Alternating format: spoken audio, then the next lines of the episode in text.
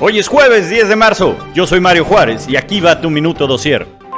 A 15 días de que iniciaran los ataques rusos a Ucrania, ayer en el puerto de Mariupol fue bombardeado un hospital infantil.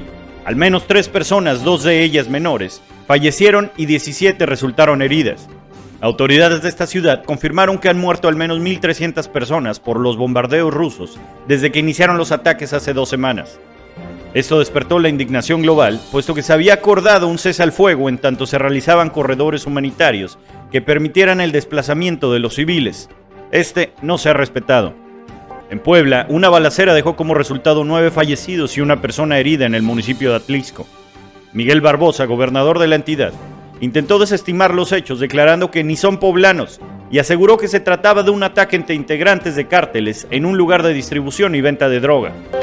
La gasolina premium se vende hasta en 30 pesos con 49 centavos por litro en la Ciudad de México, mientras que la Magna se ubica a más de 25 pesos, un máximo histórico para el precio de los combustibles en nuestro país.